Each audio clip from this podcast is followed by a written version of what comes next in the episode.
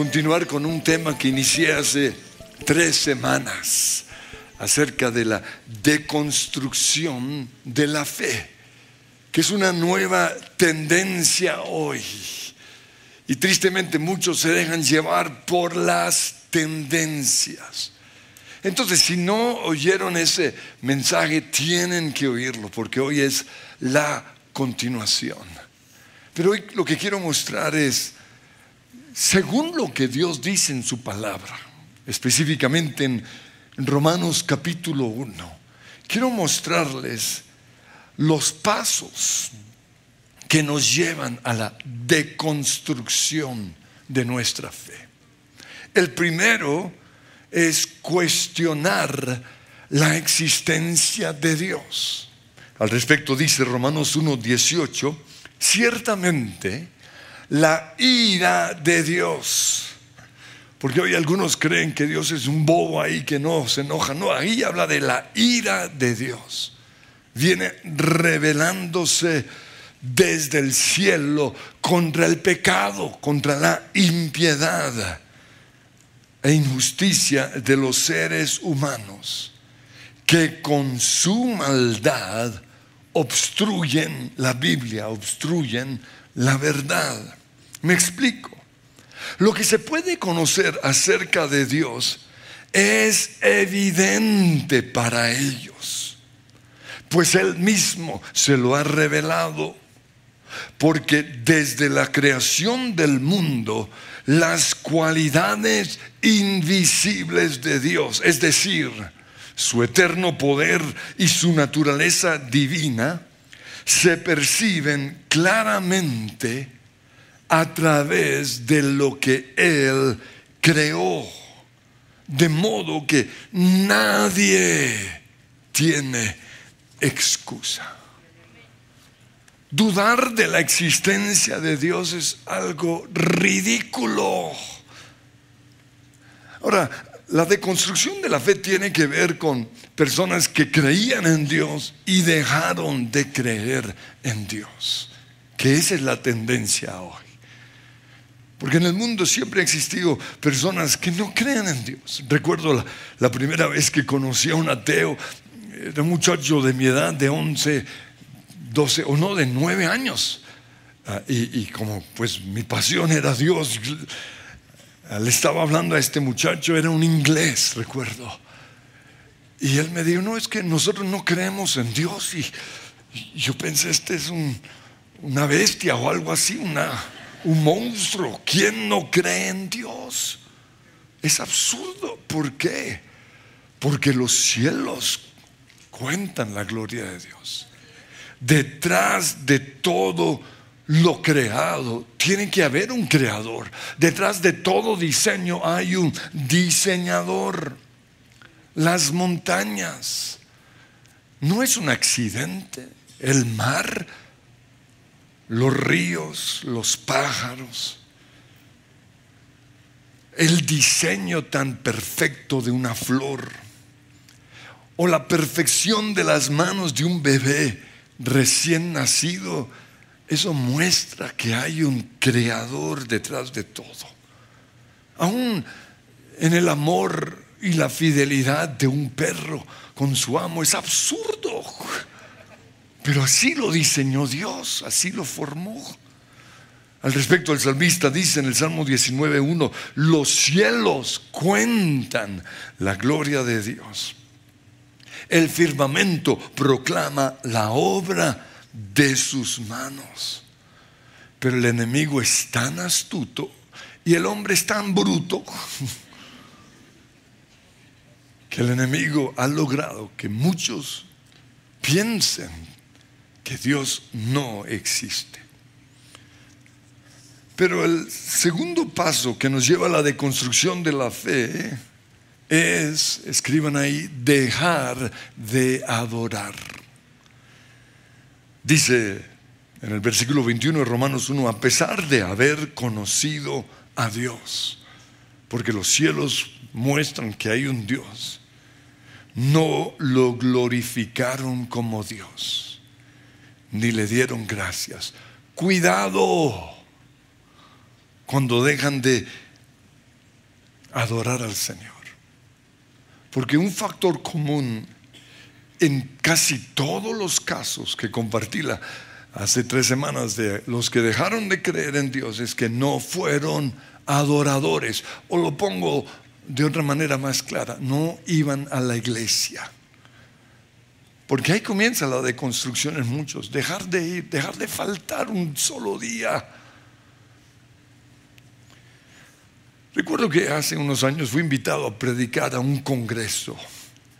Y uno de los predicadores que también estaba invitado conmigo fue un maestro de la Biblia, un erudito en las escrituras, un defensor de la fe, admirable, o sea, Quedé impactado oyendo sus mensajes, pero noté algo que no me gustó. Y era que siempre llegaba cuando terminaba la alabanza. Cuando yo vi eso, pensé, eh, eh, eh, eso no está bien. Porque conocerá mucho acerca de Dios, pero no conoce a Dios. No volví a abrir ni un solo libro de ese hombre. ¿Por qué? Porque no quiero conocer el Dios de alguien que no lo conoce en la intimidad. Recuerden que la Biblia dice que el conocimiento envanece. Y Andrés Fajardo nos decía que la adoración mata ese orgullo. Ese es el poder de la adoración. Los fariseos conocían todo acerca de Dios, pero cuando Dios vino en forma humana, no lo reconocieron. ¿Por qué? Porque no eran adoradores. Y esto mismo está pasando hoy. Dios se manifiesta en muchos lugares y no lo reconocen, no lo sienten, porque no son adoradores. Y Jesús mostró la causa del orgullo de los fariseos en Mateo 15:8 cuando él dice, este pueblo de labios me honra pero su corazón está lejos de mí. Cuidado con cantar y no adorar, porque son dos cosas muy diferentes. No todo lo que se llama adoración es adoración, porque hay una gran diferencia entre cantar y adorar. Ahora, tampoco podemos decir quiénes son adoradores y quiénes no. Eso solo lo sabe Dios y la persona. No vamos a ponernos como jueces. Tampoco podemos decir que la alabanza contemporánea es mejor que la tradicional. Ni que los himnos son mejores que las canciones contemporáneas. Yo he estado en iglesias tradicionales en donde he experimentado la presencia de Dios. Pero he estado en otras en donde esa experiencia ha sido un poco espeluzante. Como, wow, ¿qué, ¿qué es esto? Desafortunadamente muchos hoy siguen viendo la adoración como un relleno. Y mi, misión en la vida es quitar eso. Porque yo creo que la parte de nuestras reuniones que más le gusta a Dios es la adoración. Porque lo dice la Biblia. En Isaías 43, 21 dice que fuimos creados para adorar. simplemente piensen en, en una persona que está diseñando algo. Dios cuando diseñó al ser humano, lo diseñó con ese propósito, para que lo adore. Fuimos creados, según Apocalipsis 4:11, para el placer de Dios. La palabra en el griego ahí es telema, porque Dios tiene emociones y Él siente placer. En el Salmo 22:3 dice que Dios se entrona, Él habita en medio de nuestras alabanzas. Y en Sofonías vemos que a Él le gusta nuestra adoración. Sofonías 3:17 dice, Jehová está en medio de ti como poderoso Salvador. Y luego dice, se gozará sobre ti con alegría. O sea, experimentará placer y lo hará feliz. Y luego dice algo interesante, y callará de amor. O sea, cuando nosotros lo adoramos, se calla para disfrutar nuestra adoración. Y luego dice, se regocijará. Y ese se regocijará en la palabra gul, donde habla de que comenzará a dar vueltas. Porque ese es mi Dios, es un Dios sabrosón que le gusta las canciones de atrios, porque hay unos que dicen, yo hago esto después de No sea ridículo. Si esa es la parte que el Señor le encanta.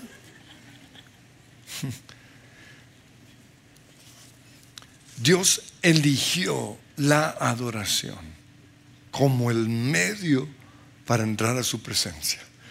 Dice Salmo 95.2, acerquémonos a Él, listo nos invita a acercarnos a Él. ¿Cómo? Con acción de gracias. Cantémosle salmos de alabanza. Yo que siempre inicio mi oración o cualquier tiempo con alabanza y acción de gracias. Porque ese es el camino. En el Salmo 104 dice, entren por sus puertas. ¿Cómo? Con acción de gracias.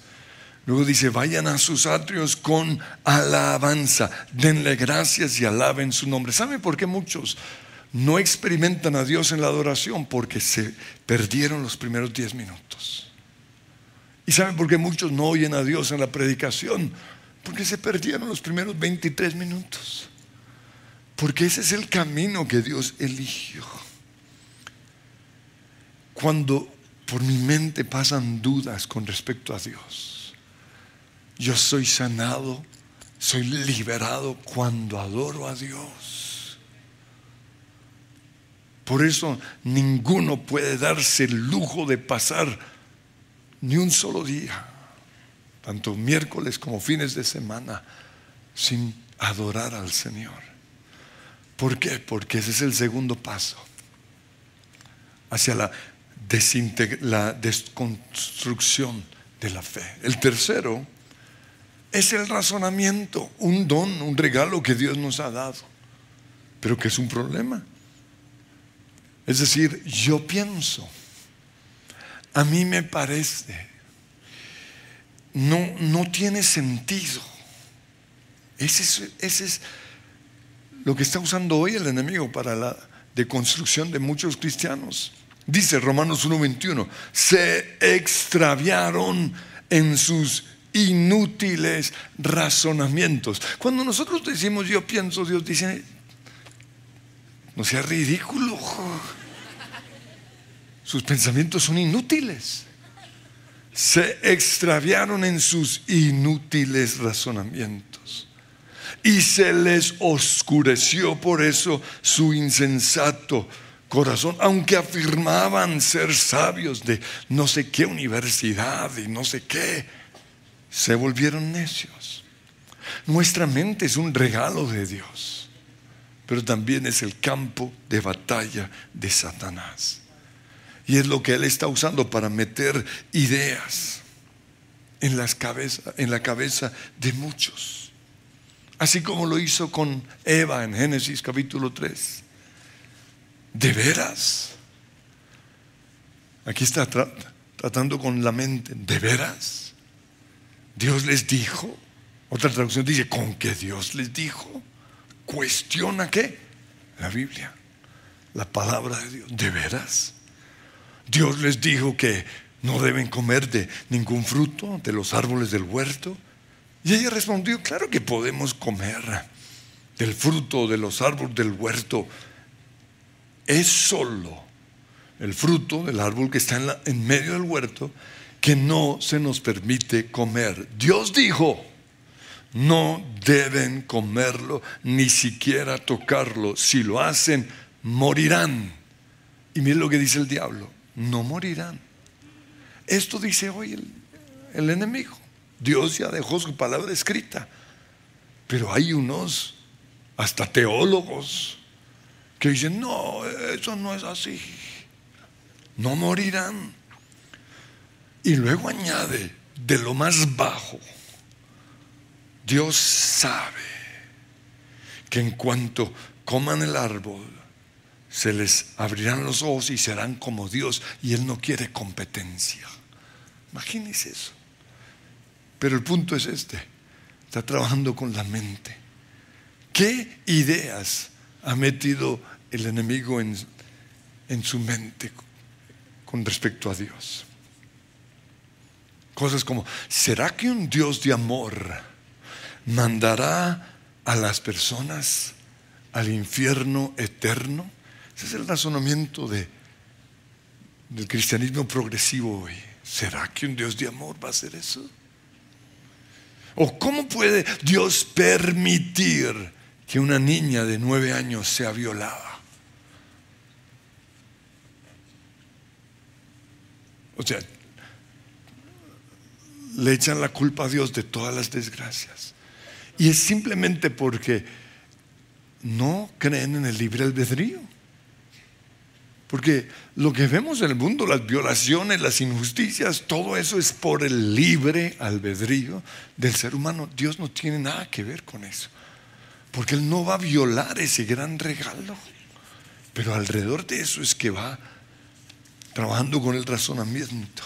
Y luego viene la otra. Hay que, hay que eliminar ciertos versículos de la Biblia que no están conforme a los tiempos que vivimos, porque los tiempos han cambiado.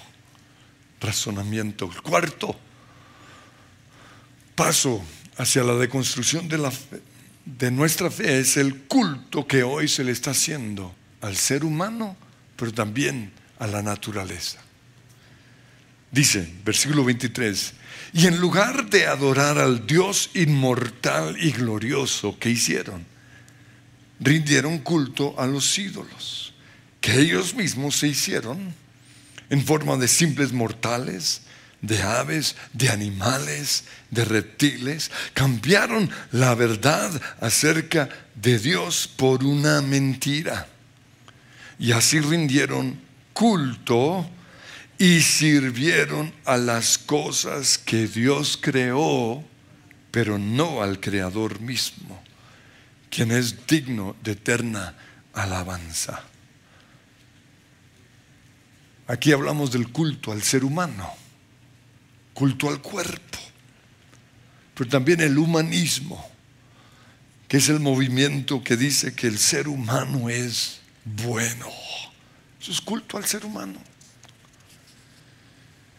Pero antes los indígenas adoraban el sol. Hoy hay un culto a los animales. Hoy hay una idolatría impresionante hacia los animales. Ahora, yo quiero a los animales, pero no dejaré que sean más importantes que un ser humano.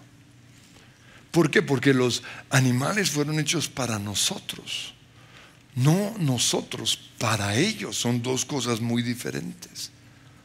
La Biblia muestra que el hombre y la mujer, el ser humano es la corona de la creación. Dios dijo, Génesis 1:26, hagamos a los seres humanos a nuestra imagen. Los animales no fueron hechos a la imagen de Dios. Para que sean como nosotros. Luego dice, ellos, nosotros reinarán sobre los peces, las aves, los animales domésticos, el guaguau ese, pero también todos los animales salvajes y los animales pequeños que corren por el suelo.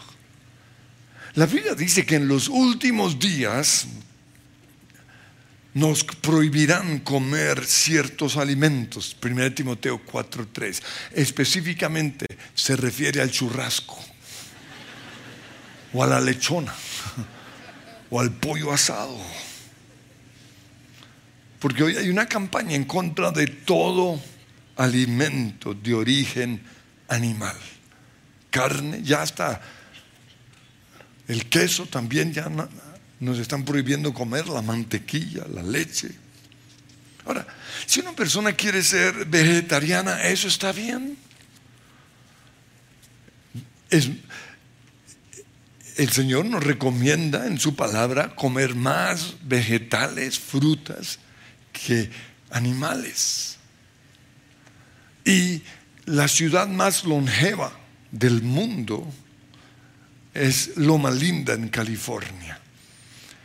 Y allá viven más de 100 años porque son adventistas que no comen carne. Entonces, es bueno que si no quieren comer carne, qué bueno. Pero el problema no es ese. ¿Cuál es la intención detrás de eso? Que los animales son ídolos. Hablamos de India, que no se puede tocar una vaca. Eso va a pasar a nivel mundial. ¿Por qué? Porque es un nuevo ídolo. Génesis 9.2, Dios dijo, todos los animales de la tierra, todas las aves del cielo, todos los peces del mar tendrán terror de ustedes. ¿Por qué? Ya les voy a mostrar. Yo los he puesto bajo su autoridad y se los he dado a ustedes como alimento. Así como también les di los granos y las verduras. Nos van a tener miedo o nos tienen miedo por eso. Porque es puro sancocho. Pero lo otro es el ambientalismo. Detrás del famoso ambientalismo está el espíritu del anticristo está el ateísmo. Porque si Dios no existe, nos toca a nosotros conservar el planeta. Si Dios no existe, entonces el cielo y la tierra no pasará. Por eso nos toca cuidar el planeta para los que van a vivir en unos 3, 4 millones. Y nos verán a nosotros como micos. Yo no sé qué serán ellos. Ahora, Vuelvo a aclarar, yo amo la creación, porque los cielos cuentan la gloria de Dios y yo puedo ver a Dios detrás de todo lo creado.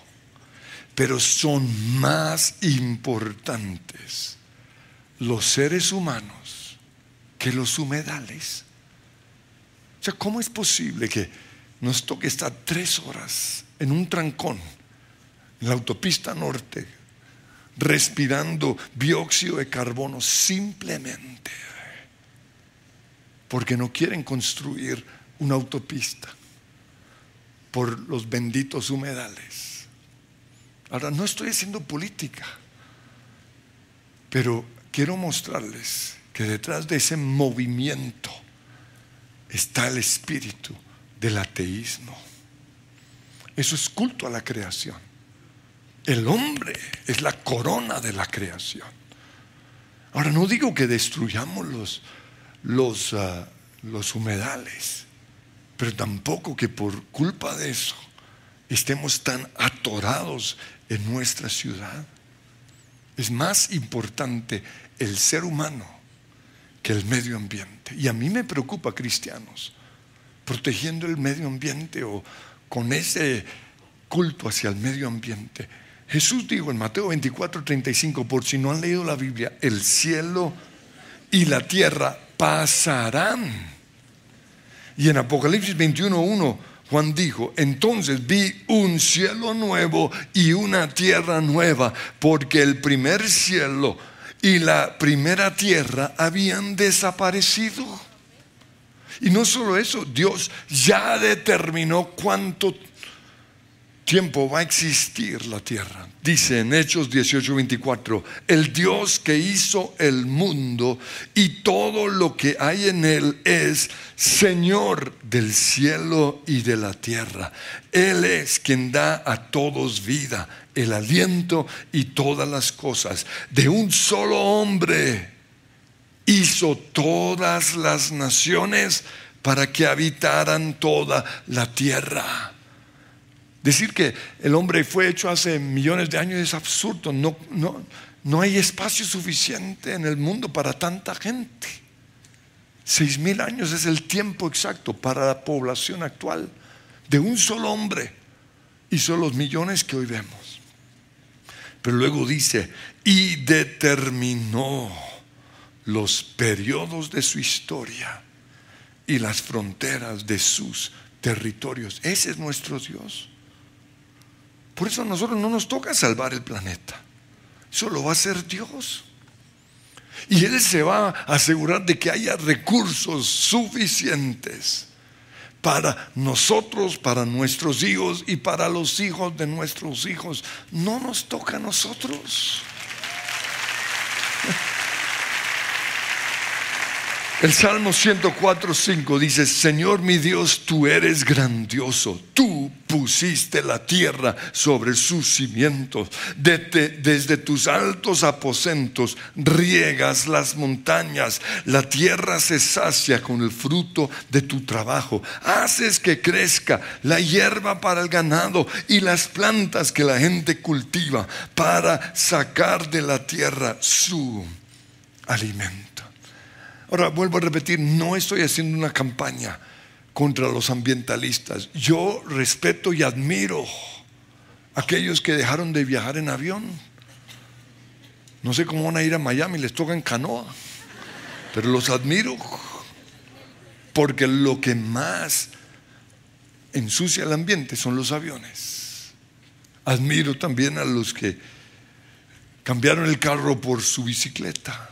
Los que no usan desechables, wow. Los que no usan zapatos de cuero ni chaquetas de cuero, pues los admiro. Y los que cambiaron la dieta carnívora por la vegetariana, los respeto.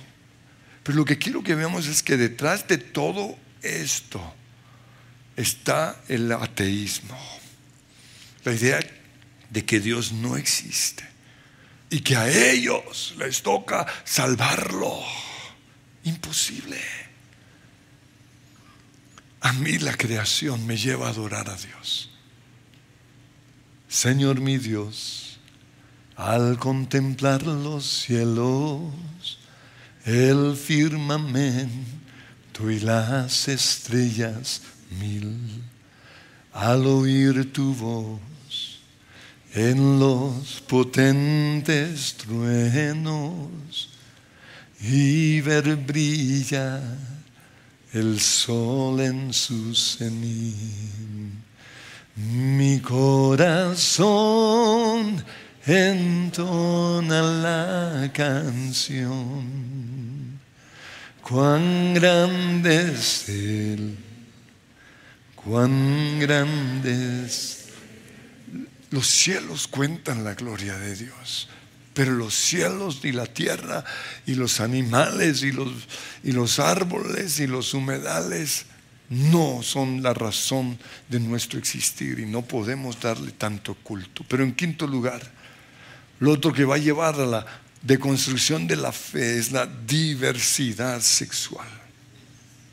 Porque es parte de la agenda oculta del LGBT.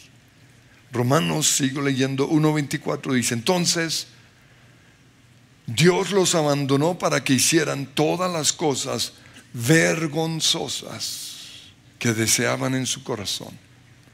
Y como resultado usaron sus cuerpos para hacerse cosas viles y degradantes entre sí. Por esa razón Dios los abandonó a sus pasiones vergonzosas aún las mujeres se rebelaron contra la forma natural de tener relaciones sexuales. Y en cambio le dieron rienda suelta al sexo unas con otras. Los hombres, por su parte, en lugar de tener relaciones sexuales normales con la mujer, ardieron en pasiones unos con otros. Los hombres hicieron cosas vergonzosas con otros hombres y como consecuencia de ese pecado sufrieron dentro de sí, en su cuerpo, el castigo que merecían. La, única forma de eliminar este, estos versículos y los otros en donde Dios prohíbe ciertas prácticas sexuales es negando la existencia de Dios. Ese es el plan, negar que Dios existe o decir que este libro, que la Biblia fue escrito por seres humanos que cometieron errores. Pero la Biblia dice, según de Timoteo 3:16, toda, toda, toda la escritura es inspirada por Dios. Y es útil para enseñarnos lo que es verdad y para hacernos ver lo que está mal en nuestra vida. Y Jesús dijo, Mateo 5:18, les digo la verdad, hasta que desaparezcan el cielo y la tierra, no desaparecerá ni el más mínimo detalle de la ley de Dios hasta que su propósito se cumpla. Y Apocalipsis 22, 18 dice, yo declaro solemnemente a todos los que oyen las palabras de la profecía escritas en este libro, si alguien quita cualquiera de las palabras de este libro de profecía, ojo, Dios le quitará su parte del árbol de la vida. ¿Se dieron cuenta lo que dice? Por eso no podemos tocar este libro. Guy Sebastián es uno de los cantantes más famosos de Australia, pero fue el líder de alabanza en su iglesia. Pero prefirió un, entre comillas, Dios de amor, que aprueba la diversidad sexual y no el Dios de la Biblia. Él dijo, nadie tiene derecho de decirnos a quién podemos amar y a quién no ni siquiera Dios. Porque esto mismo es lo que están diciendo los que han elegido, lo que el mundo dice, por encima de lo que Dios dice en la Biblia. Las iglesias que hoy incluyen esta palabra, cuidado, hay que conocerlas. Diversidad, esa es la palabra. Cuidado con esas iglesias porque están camino hacia la deconstrucción de la fe. Es obvio que las iglesias somos un lugar de diversidad, diversidad cultural, diversidad de razas, diversidad social, pobres y ricos. Esa es una iglesia, pero la agenda oculta es la diversidad sexual. En nuestra iglesia todos están aceptados y amados.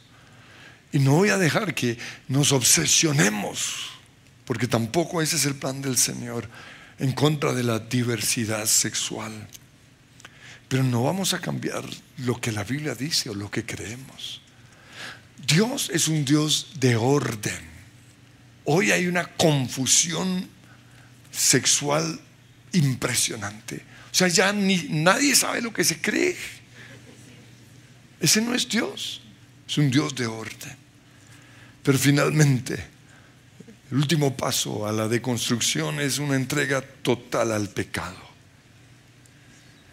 Los que han elegido esta senda, como les compartí hace tres semanas Brent y Link, creen que pueden ser buenas personas sin Dios, sin la Biblia, sin el Espíritu Santo, sin la iglesia. Pero es imposible. Romanos 1.28 termino diciendo, por pensar que era una tontería reconocer a Dios, ¿qué hizo Dios? Los abandonó a sus tontos razonamientos y dejó que hicieran cosas que jamás deberían hacerse se llenaron de toda clase de perversiones, pecados, avaricia, odio, envidia, homicidios, peleas, engaños, conductas maliciosas y chismes. Son traidores, insolentes, arrogantes, fanfarrones y gente que odia a Dios. Inventan nuevas formas de pecar y desobedecer a sus padres. No quieren entrar en razón. No cumplen lo que prometen son crueles y no tienen compasión. Saben bien que la justicia de Dios exige que los que hacen esas cosas merecen morir, pero ellos igual las hacen. Peor aún, incitan a otros a que también las hagan. Si alguien cree que puede ser un, un buen hombre, una buena mujer, un buen esposo, un buen papá sin Dios, está equivocado. Se va a cansar. Porque Jesús dijo, separados de mí no pueden hacer nada. Pablo dijo, todo lo puedo en Cristo que me fortalece. Una persona, por más buena que sea, o que trate de ser, sigue siendo pecadora. Romanos 3:9 dice, todos están bajo el poder del pecado, como dicen las escrituras, no hay ni un solo justo. Nadie es realmente sabio, nadie busca a Dios. Todos se desviaron, todos se volvieron inútiles. No hay ni uno que haga lo bueno, ni uno solo. Y lo que nos hace malos es simplemente rechazar a Jesús. Juan 3:18 dice, no hay condenación para todo el que cree en Dios, pero todo el que no cree en Dios ya ha sido condenado por no haber creído en el único Hijo de Dios. Y esta condenación se basa en el siguiente hecho. Jesús, la luz de Dios, llegó al mundo, pero la gente amó más la oscuridad que la luz, porque sus acciones eran malvadas. Quiero que nos pongamos en pie y la pregunta hoy es esa. ¿Qué eliges tú?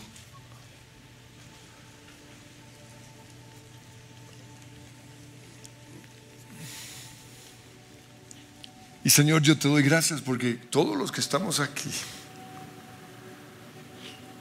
no estamos en riesgos quizás de caer en la deconstrucción de nuestra fe porque precisamente estamos aquí adorándote, buscándote. Creemos tu palabra, la leemos, la amamos, la guardamos.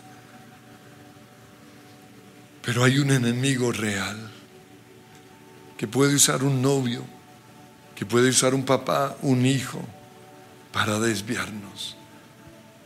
Por eso yo te pido, Dios, que nuestros ojos sean abiertos y que nos demos cuenta del tiempo en el cual estamos viviendo porque quizás no nos habíamos dado cuenta lo delicado que es el culto a la creación, el riesgo que hay detrás de eso. Yo te pido, Señor, que hoy tu amor nos esté alcanzando, que tú nos estés cubriendo, que tú nos estés rodeando con tu presencia. Y Señor, si hay alguien que ya por su mente ha pasado pensamientos de que Dios no existe o que Dios no es bueno o que Dios no me cuida o, cualquier cosa, yo te pido que en este momento tenga un encuentro contigo. Y mientras adoramos, levanta tus manos y di.